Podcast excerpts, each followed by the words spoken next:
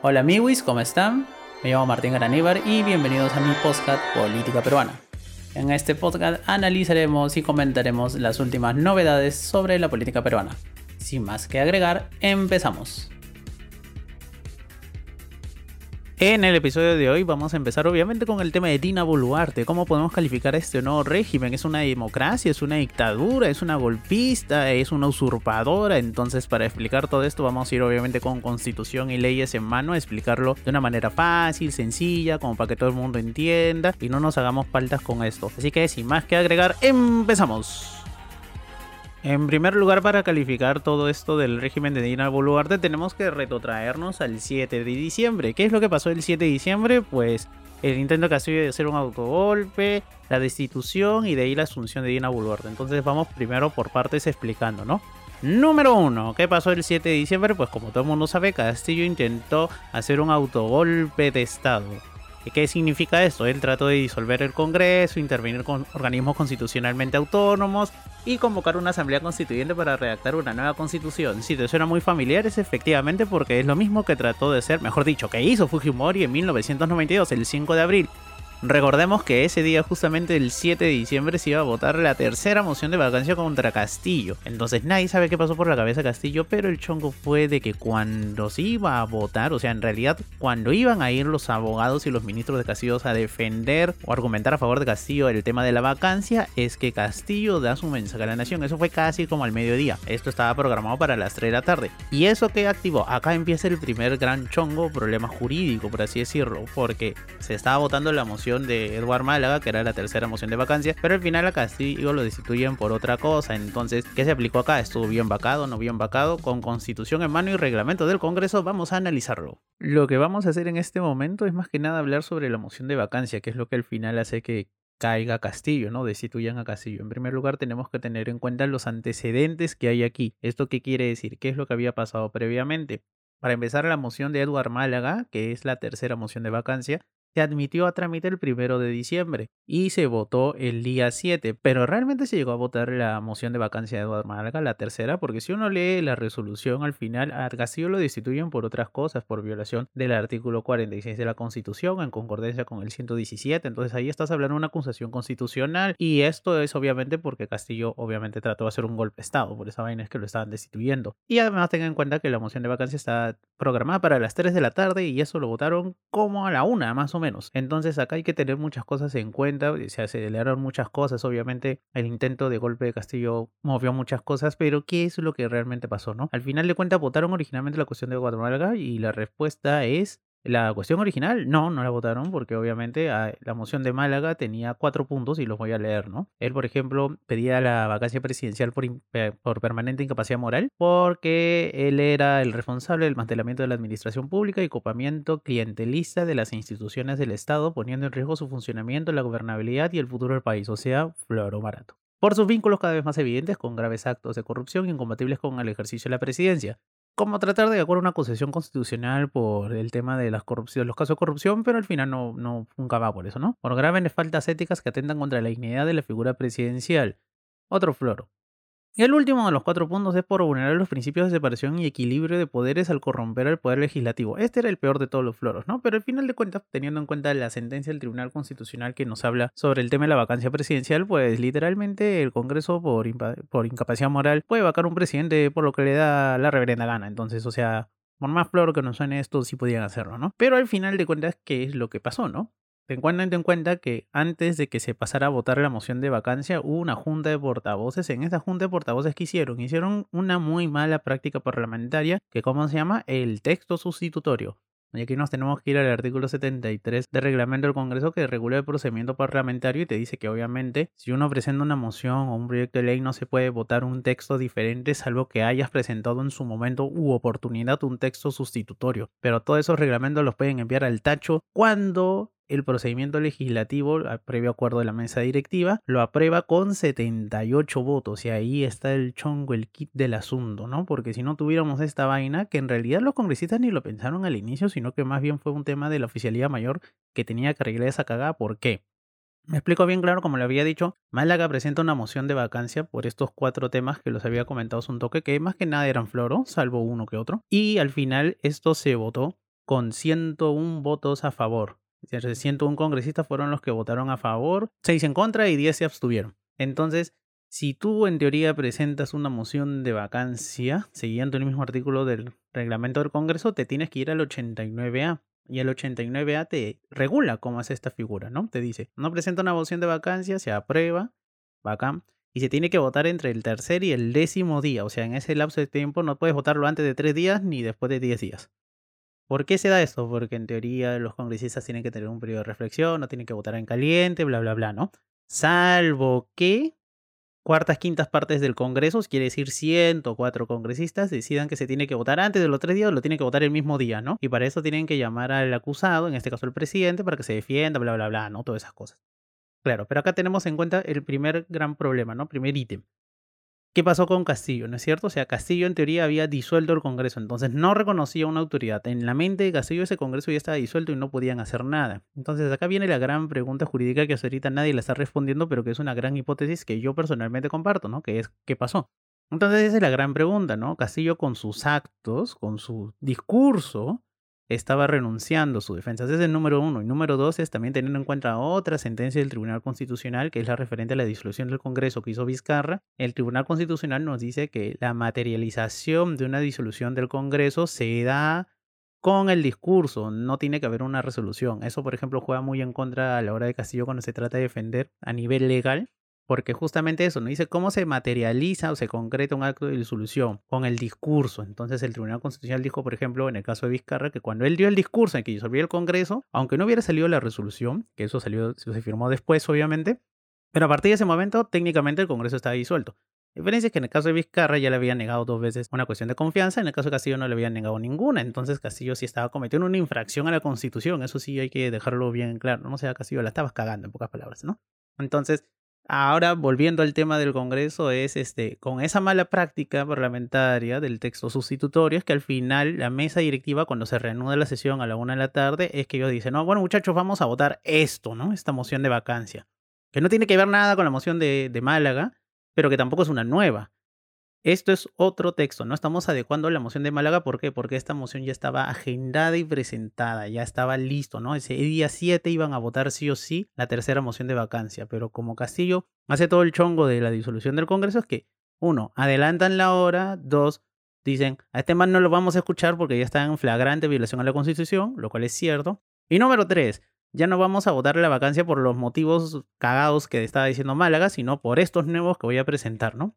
El Congreso puede hacer en estas prácticas y con aval del Tribunal Constitucional, todo lo que le venga a la reverenda gana, pues lo hicieron, ¿no? Esto se votó, como digo, necesitaban 78 votos para hacerlo, sacaron 101 votos y ya está. Y aparte tengan en cuenta que la vacancia se aprueba con tres cuartas, con dos tercios, perdón, del número legal de congresistas. O sea, para aprobar la vacancia necesitaban 87 votos, sacaron 101 para para hacer ese texto sustitutorio, que es una mala, y repito, una muy mala práctica parlamentaria necesitaban 78 votos. Para ambas cosas sacaron 101 votos, entonces Caballero, Castillo, aunque no nos guste, o a algunos sí les guste, pero independientemente de tu opinión, Castillo fue bien vacado. Y esto obviamente va en contra de todo el argumento que ha estado utilizando la defensa de Castillo eh, respecto a que esa resolución de vacancia no es válida, ¿no? Que estaban tratando de pedir la nulidad de esa resolución de vacancia lo trataron de hacer en la siguiente sesión del Pleno, la que se realizó el día domingo. Y obviamente esto no va porque, porque como ya lo dije, el artículo 89 así regula esto, ¿no? O sea, si se hubiera presentado una nueva moción de vacancia, ahí sí necesitaban los 104 votos. Y de hecho, eso es un, digamos, ese es un floro, digamos, o es un discurso, una narrativa que utiliza bastante tanto la defensa de Castillo como muchos seguidores de Castillo, ¿no? Pero lamentablemente esto no es así. Si bien es cierto que no votaron la vacancia por los motivos que Málaga expuso en esa moción de vacancia, como ya lo he dicho, por esta mala práctica del texto sustitutorio, cambiaron los motivos de Málaga por los motivos que ahí mismo lo dijeron en ese momento, que para eso se habían reunido previamente en junta de portavoces, lo aprobaron y la gente no estaba en contra y pidieron reconsideración, no les hicieron caso. Obviamente también si uno lee el diario de debates va a ver que en ese caso Williams como que a todos los pedidos de la oposición, digamos, o del bloque que en ese momento era gobernista y que ahora es oposición, pues los mandaba al diablo, ¿no? Decía, ya los escuchamos, a la mierda, votemos. Y esa mayoría parlamentaria se impuso, ¿no? Y mientras no se ha cuestionado este, esa resolución en sede judicial, pues todas las resoluciones y actos que emanen del Congreso y de cualquier entidad del Estado, pues tienen presunción de veracidad. Entonces, nos guste o no nos guste, pues eso es así. Personalmente yo creo que Castillo sí estuvo bien vacado, obviamente, que se estaba votando en ese momento la tercera moción de, de vacancia, la que presentó Eduardo Málaga, como ya dije, que estaba agitada y programada, pero que obviamente no lo vacaron por los motivos que Málaga propuso en la tercera moción de vacancia, sino por otros nuevos, la mala práctica, el texto sucesitorio, en fin. Entonces, no es que hayan votado una cuarta moción de vacancia, se siguió votando la tercera.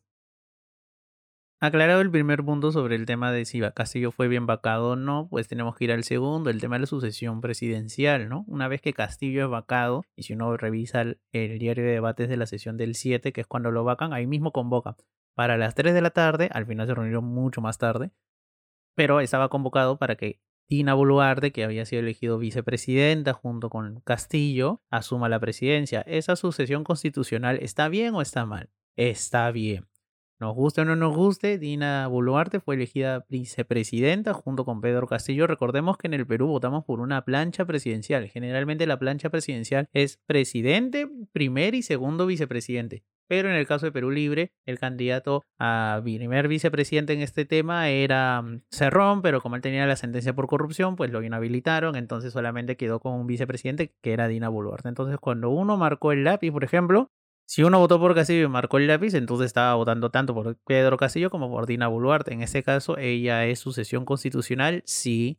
¿Es usurpadora? No, porque no está usurpando ninguna función. No es que ella le haya dado un golpe de Estado a Castillo o haya obligado a Castillo a renunciar o haya instigado para que él cometiera lo que hizo, ¿no? O que haya estado ahí detrás, de la caída de Castillo no lo hizo, ¿no? Simplemente Castillo hizo lo que hizo, eso originó que el Congreso lo vacara y por consiguiente, por sucesión constitucional, ella le toca. Entonces, Dina Boluarte, presidenta constitucional, sí. Usurpadora, no. Y esto es siguiendo el orden constitucional, de sucesión constitucional que está regulado en el artículo 115 de la Constitución, ¿no? Y en ese caso, pues ya está.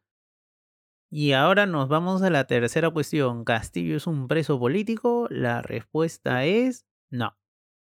Castillo no es un preso político, Castillo intentó hacer un golpe de Estado y por eso está siendo juzgado. Otra cosa es cómo está siendo juzgado, si se cumplen las garantías al debido proceso, si se está respetando todo lo que dicen las leyes y la constitución, pero él no se le juzga por ideologías o algo, sino por un hecho concreto que él intentó hacer un golpe de Estado.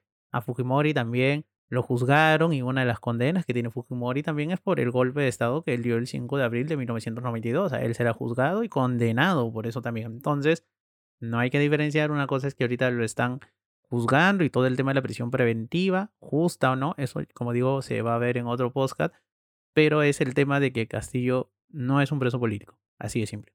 Entonces, teniendo en cuenta que Castillo trató de hacer un golpe de Estado, que lo vacaron bien y que Dina Boluarte es una sucesora constitucional y que no es una usurpadora ni nada, entonces el régimen teóricamente debería ser una democracia, es verdad, ¿no? Pero, porque siempre hay un pero, pues no es del todo 100% democrático. O sea, hay que admitir que tiene un origen democrático, sí, tiene un origen constitucional, sí, pero las acciones del propio régimen nos hacen llevar a pensar de que estábamos en tránsito, sino ya camino hacia una especie de autoritarismo competitivo. Y esto es muy peligroso por todo lo que voy a exponer a continuación, ¿no? Entonces, para empezar, y por eso yo siempre hablo del régimen y no del gobierno de Dina Boluarte.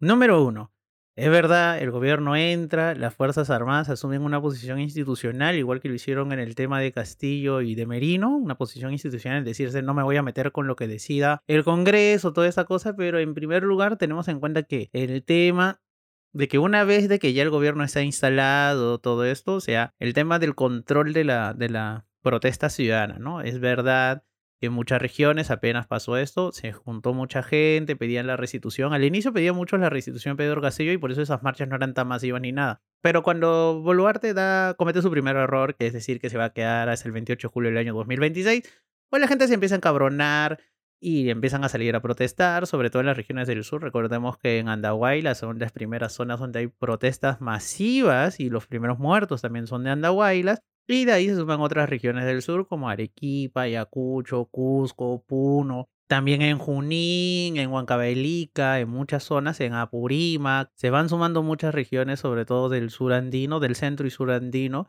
a las protestas contra el régimen. ¿Cuál es la respuesta del régimen? Bala para ellos, ¿no? Otra cosa que también ha hecho mucho el régimen actual es criminalizar mucho la protesta ciudadana, ¿no? Por ejemplo, eh, cuando lanzan el estado de emergencia, que en un primer momento se entendía que fueran focalizados por los periodos de violencia, obviamente, que hubieran ahí, los intentos de toma de aeropuerto, de quema de instituciones públicas, como por ejemplo las sedes del Poder Judicial o el Ministerio Público, ¿no? En Andahuaylas agarraron a un policía de rehén, pero obviamente la respuesta de la policía y posteriormente de las Fuerzas Armadas no tiene ninguna justificación, se vea por donde se vea.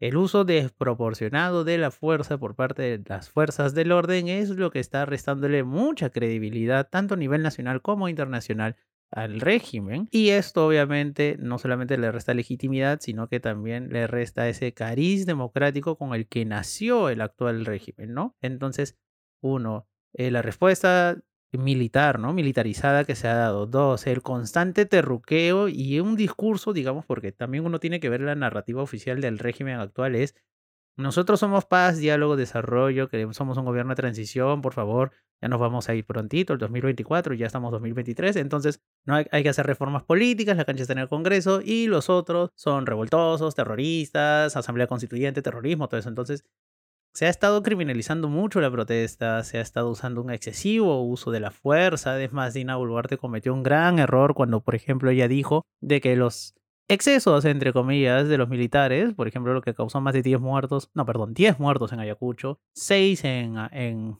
en Apurímac, hay un muerto en Arequipa, hay tres muertos en La Libertad. En total se suman 27 víctimas mortales por acción directa de las Fuerzas Armadas y hasta el momento se ha reportado un fallecido por parte de la policía, que es un agente que todavía no está claro si fue producto directo de la manifestación o no, pero contémoslo en este caso como producto directo de las manifestaciones, 27 versus 1. Entonces, esa respuesta indiscriminada del régimen actual es lo que le está restando no solamente credibilidad, sino también mucha legitimidad en muchos sectores de la población. Otro factor importante es con la, eh, con la aplicación del estado de emergencia en todo el país, lo que se está haciendo es perseguir a determinados actores políticos. Coincidentemente, y para nadie es sorpresa que se persiga solamente a dirigentes de izquierda, ¿no? Por ejemplo, la intervención en el local de la Confederación Campesina y de Nuevo Perú no solamente fue algo rochoso, sino también legalmente hablando patético. Porque al final de cuentas no les encontraron nada de esa gente, los quieren acusar por terrorismo, para empezar, porque tenían pancartas de que cierren el Congreso, nueva constitución asamblea constituyente. Eso no constituye ningún delito. Es más, fue tan rochosa que hasta el ayer, creo, hoy día lo han cambiado al jefe Ladir Cote, salió en un programa de RPP diciendo de que legalmente hablando, según ellos, obviamente, según la interpretación auténtica del jefe Ladir Cote, solamente podían ser acusados de terrorismo los miembros de Sendero Luminoso del MRTA, en pocas palabras, gente de izquierda. Fue tanto el chongo que Nagasaki, que no tiene nada de zurdo, salió a enmendarles las planas y le dijo, oh mano, no es un requisito legal ser miembro de Sendero Luminoso del MRTA para que te consideren un terrorista. En pocas palabras, esta visión es lo que le da, resta mucha legitimidad al régimen, ¿no? La represión indiscriminada, por ejemplo, hay dos menores de edad asesinados. Eh, había un chico de 15 años, había uno de 16, si no me equivoco. Y también este, el tema de que hay muchos muertos, hay más de 13 muertos que son por impacto directo en zona de cabeza y tórax con armas de guerra. Eso significa que no son por ejemplo, las clásicas 9 milímetros reglamentarios que utiliza la policía, sino un calibre mayor, que eso solamente las usan las Fuerzas Armadas. Lo peor de todo, como ya les decía, es que el concentrado de muertos está en dos regiones del sur y eso es lo más preocupante de todo porque legitima un discurso de discriminación hacia determinados ciudadanos del país que en este momento con justa razón se consideran como ciudadanos de segunda clase o gente que no vale lo mismo, ¿no? Porque, por ejemplo, cuando pasó lo de Merino y toda la indignación nacional, que originó el tema justamente que renuncia de Merino fue por la muerte de dos ciudadanos peruanos de Lima. Ahora tienes 27 muertos, también ciudadanos peruanos, con los mismos derechos que Inti Bryan, pero son 27 y eso no genera el mismo nivel de indignación que generó en su momento la muerte de esos dos chicos. Entonces acá tú ves ese tema de equilibrio de poderes, ¿no? Por eso yo siempre hablo que este régimen va tirando mucho hacia el autoritarismo porque utiliza el mal llamado terruqueo, por ejemplo, que esto también lo vamos a explicar en otro podcast con más detalle. Utiliza mucho el tema del terruqueo, utiliza mucho el tema nosotros paz y orden, ellos caos y desorden, división del país, bla, bla, bla. Y también utilizan mucho el término de la persecución policial, ¿no? Están usando y abusando de Adircote. Es más, es tanto el chongo, es tanto el roche, que por ejemplo, hasta hace unos días la Policía Nacional estaba apoyando y promocionando activamente una marcha por la paz que se va a realizar el día de mañana, el 3 de enero. Y ellos decían, ¿no? Por ejemplo, la concentración en Lima iba a empezar en Campamarte y iban a ir hasta Plaza San Martín. La Plaza San Martín desde hace tiempo está policialmente y militarmente cercada, o sea, nadie entra. Porque claro, la Plaza Martín era un punto típico, digamos, de los simpatizantes de izquierda o de Castillo para reunirse ahí, de ahí hacer manifestaciones por todo el centro de Lima. Pero la policía estaba haciendo un rol activo, estaba promocionando activamente como si fueran unos organizadores de la marcha, cuando la Policía Nacional no puede ser deliberante. La Policía Nacional y las Fuerzas Armadas no pueden promocionar marchas. Es más, no pueden decir si una marcha es buena o mala, porque nuestra nuestro país, en el Perú, las marchas no necesitan autorización previa, simplemente se comunican, porque obviamente tienen que saber la policía por dónde va a transcurrir la marcha, ¿no? Pero las marchas no necesitan un permiso previo porque las marchas para empezar no están prohibidas, a pesar de que se está en estado de emergencia, los derechos quedan suspendidos, limitados, pero no suprimidos, o sea, no están eliminados. Entonces la policía no puede ser un actor político, o sea, fue tanto el roche que uno, cambiaron al jefe de la DIRCOTE y dos, en todas las redes institucionales de la Policía Nacional, donde salía literalmente una oficial, una policía, promocionando la marcha por la paz, han sido eliminados. Menos mal el Internet no perdona y ahí están los registros de esto, ¿no? Entonces, es tanto el chongo que cuando vino la Comisión Interamericana, como que les tuve que decir, oh, hermano, bájale un poco, porque si no al final vas a terminar cagado. Tenemos el ejemplo más claro, fue Fujimori, por ejemplo. Por eso cuando Dina agarra y dice, vamos a juzgar el foro policial, los del foro policial dijeron, está huevón, a mí no me metas, porque ya la cagamos una vez y no la voy pienso cagar dos veces, ¿no? Y ahora mismo el Ministerio de Justicia, por ejemplo, el gobierno a través del Ministerio de Justicia, es como que está diciendo, bueno muchachos, Vamos a crear una comisión especial de seguimiento y apoyo para todas las víctimas, ¿no? Los deudos de las víctimas de la represión estatal. O sea, ellos mismos están diciendo, mano, la hemos cagado así de que uno, te vamos a apoyar tanto a las víctimas como a los deudos. Y dos, vamos a dar compensaciones económicas, pero eso obviamente no elimina la responsabilidad penal, porque acá estamos hablando de responsabilidades penales tanto de Dina Boluarde como del entonces Premier Angulo y el entonces ministro de Defensa que era Otárola, que ahora es el nuevo ministro, bueno, que ahora es el nuevo primer ministro, ¿no? Que es el nuevo premier. Entonces, obviamente, el, régimen se está dando cuenta que la está cagando y, por ejemplo, la narrativa que hay fuera es fortísima. Tenemos el caso del señor eh, de Ayacucho, que falleció cuando estaba en la puerta de su casa auxiliando a un herido y al man, ¡pum!, le meten un balazo muerto de un solo disparo. Ese reporte de la gente Reuters, por ejemplo, ha sido tan rochoso que está circulando en muchos medios internacionales y obviamente el gobierno trata de, controlar esa narrativa. Para suerte de todo el mundo, no pueden controlar la narrativa exterior, o sea, que dan los medios internacionales. Para mala suerte de los peruanos, sí pueden controlar la narrativa que salen los medios nacionales, porque esto, hasta que reventó el chupo el New York Times, nadie hablaba de eso, o sea, nadie te decía estas cosas, por más que habían denuncias y videos Denunciando estas actuaciones desproporcionadas de las Fuerzas Armadas, pues el discurso oficialista, digamos, o el discurso del régimen, que se lo compraron todos los medios de comunicación, y aquí hay uno que ser santos, todos los medios de comunicación se compraron ese roche, por lo menos los grandes, ¿no? Obviamente, decir que esta gente era terruca, de que esta gente eran unos revoltosos, ¿no? Que eran unos resentidos sociales, odiadores del Perú. Mucha gente justificando las muertes, mano. No puedes justificar ese número de muertes. Te dicen, no, pues, pero ¿cómo vas a decir eso? Si, ¿Acaso tú crees que si en algún país del mundo, si alguien trata de tomar un aeropuerto, te van a recibir con rositas? No, de frente te meten bala. Y por más que se le haya demostrado internet, por ejemplo, de que ha ocurrido más de una vez, y que no ha metido bala, obviamente, hay otras formas de contener estas protestas sociales. Por ejemplo, hace unos días en París, cuando fue el tema de los tres kurdos que fueron asesinados por un tombo y hubieron unas manifestaciones, en París esto es lo más común del mundo, si nunca has ido a París. Y si alguna vez vas a París, por ejemplo, o sea, deseo de todo corazón de que nunca te ganes con una marcha, porque yo me gané con una una vez que me fui para allá. Y no es nada bonito que estés paseando por ahí todo bonito y en la nada veas la turba, los tombos, los gases, cómo queman todo, cómo incendian contenedores de basura, queman carros, destrozan tiendas, saquean. ¿Cuál es el resultado allá, por ejemplo, de todas esas manifestaciones? Cero muertos. Que en Cataluña, que esto también me gané apenas yo llegué a España, era como que ¡pum! El tema del proceso, ¿no? Octubre del 17. Todo el chongo de la independencia, también manifestaciones que a los tombos los agarran a golpes, les tiraban este, extinguidores, los agarraban a pedradas, les tiraban molotov, o sea, los catalanes ahí no trataban bonitos, ¿no? Ni de rositas a los tombos. Es más, era tanta la cuestión que, que mandaron tombos de otras regiones de España a Cataluña, ¿no? Para controlar todo ese tema. ¿Y el resultado cuál fue? El mismo, cero muertos. En el 2019, siguiendo en Cataluña, por ejemplo, cuando salió la famosa sentencia del proceso, también hubo una serie de huelgas. Tomaban pistas, eh, vías férreas, tomaron el aeropuerto de Barcelona, el Prat también. Y la gente entró bien achorada, o sea, se me echaron ahí en el parking, en, en, las gradas, que se sentaban un montón, en la pista del aeropuerto también se estuvieron mechando todo esto. ¿Y el resultado cuál fue? Exactamente el mismo. Cero muertos.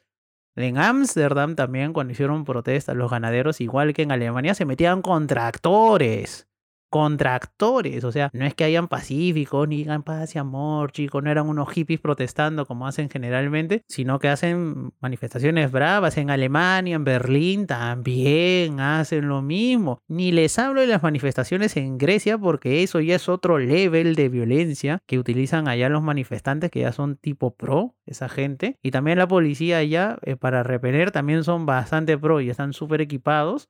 Y el resultado siempre es el mismo Cero muertos. Por ejemplo, en Bolivia hace poco cuando arrestaron un dirigente opositor, eh, no me acuerdo exactamente bien por qué lo arrestaron, pero en Santa Cruz, por ejemplo, hubieron protestas también, incendiaron sedes de comisarías, sedes eh, del Poder Judicial, ¿no? Y el resultado cuál fue? Cero muertos y dos heridos, ¿no? Y uno de los heridos era un periodista por ejemplo, ¿no? Entonces hay formas de controlar obviamente las manifestaciones, no, hay, tampoco estamos abogando porque que todos los manifestantes sean siempre violentos y destruyan todo y que la policía no haga nada, no, no, obviamente que no, ¿no?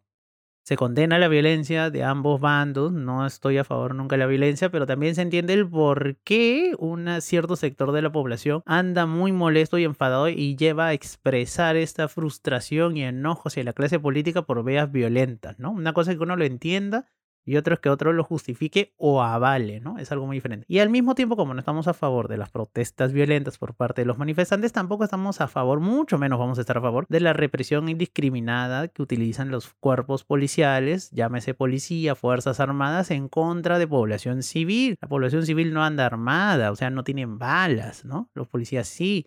Y eso origina 27 muertos.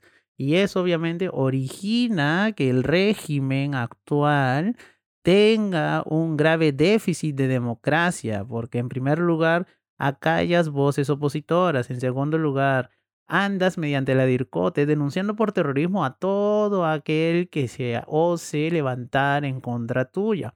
En tercer lugar, tienes agentes policiales que van a reuniones con dirigentes sociales y les advierten, entre comillas, o mejor dicho, les amenazan de que si se les ocurra manifestarse o ir en contra o hacer un paro, porque si no ellos no responden por el nivel de represión. O sea, literalmente los estás amenazando, coaccionando para que no ejerzan un derecho constitucional. Entonces, eso es el déficit por el que rápidamente el régimen actual de Dina Boluarte pasó de ser 100% democrático a estar en un dudoso, yo no sé, sí 50% menos democrático. Este régimen se sustenta, se basa en las botas de los militares, en el apoyo que tienen decidido de las Fuerzas Armadas y también se basa en la sangre de los 27 compatriotas que han sido asesinados por las fuerzas del orden. Como vuelvo a decir, este régimen es un autoritarismo, sí, no está a nivel obviamente de Fujimori de los 90, no estamos en una dictadura, pero peligrosamente estamos haciendo un tránsito bastante rápido de una democracia plena, porque así nació el 7 de diciembre, a un autoritarismo de los old school. Pues no le hace mucho bien al país y es algo realmente muy peligroso para todos. Lo cual obviamente no está nada bueno y no le hace nada bien a nuestra democracia. Y pues nada, amigos, ese ha sido el episodio de hoy. Espero que les haya gustado. Como les he dicho, ya van a ver otros podcasts los que voy a explicar más a detalle el tema del contexto, la protesta, el por qué nacen, el tema del, uso desproporcionado de la fuerza y, bueno, otros temas que vayan surgiendo, ¿no? Porque esperemos, ojalá, que este año sea más tranquilo políticamente hablando que el año anterior, que ya hemos tenido bastante, ¿no? Y nada, espero que tengan un bonito 2023, que les vaya bien en todo y pues nos vemos en la próxima. Bye bye.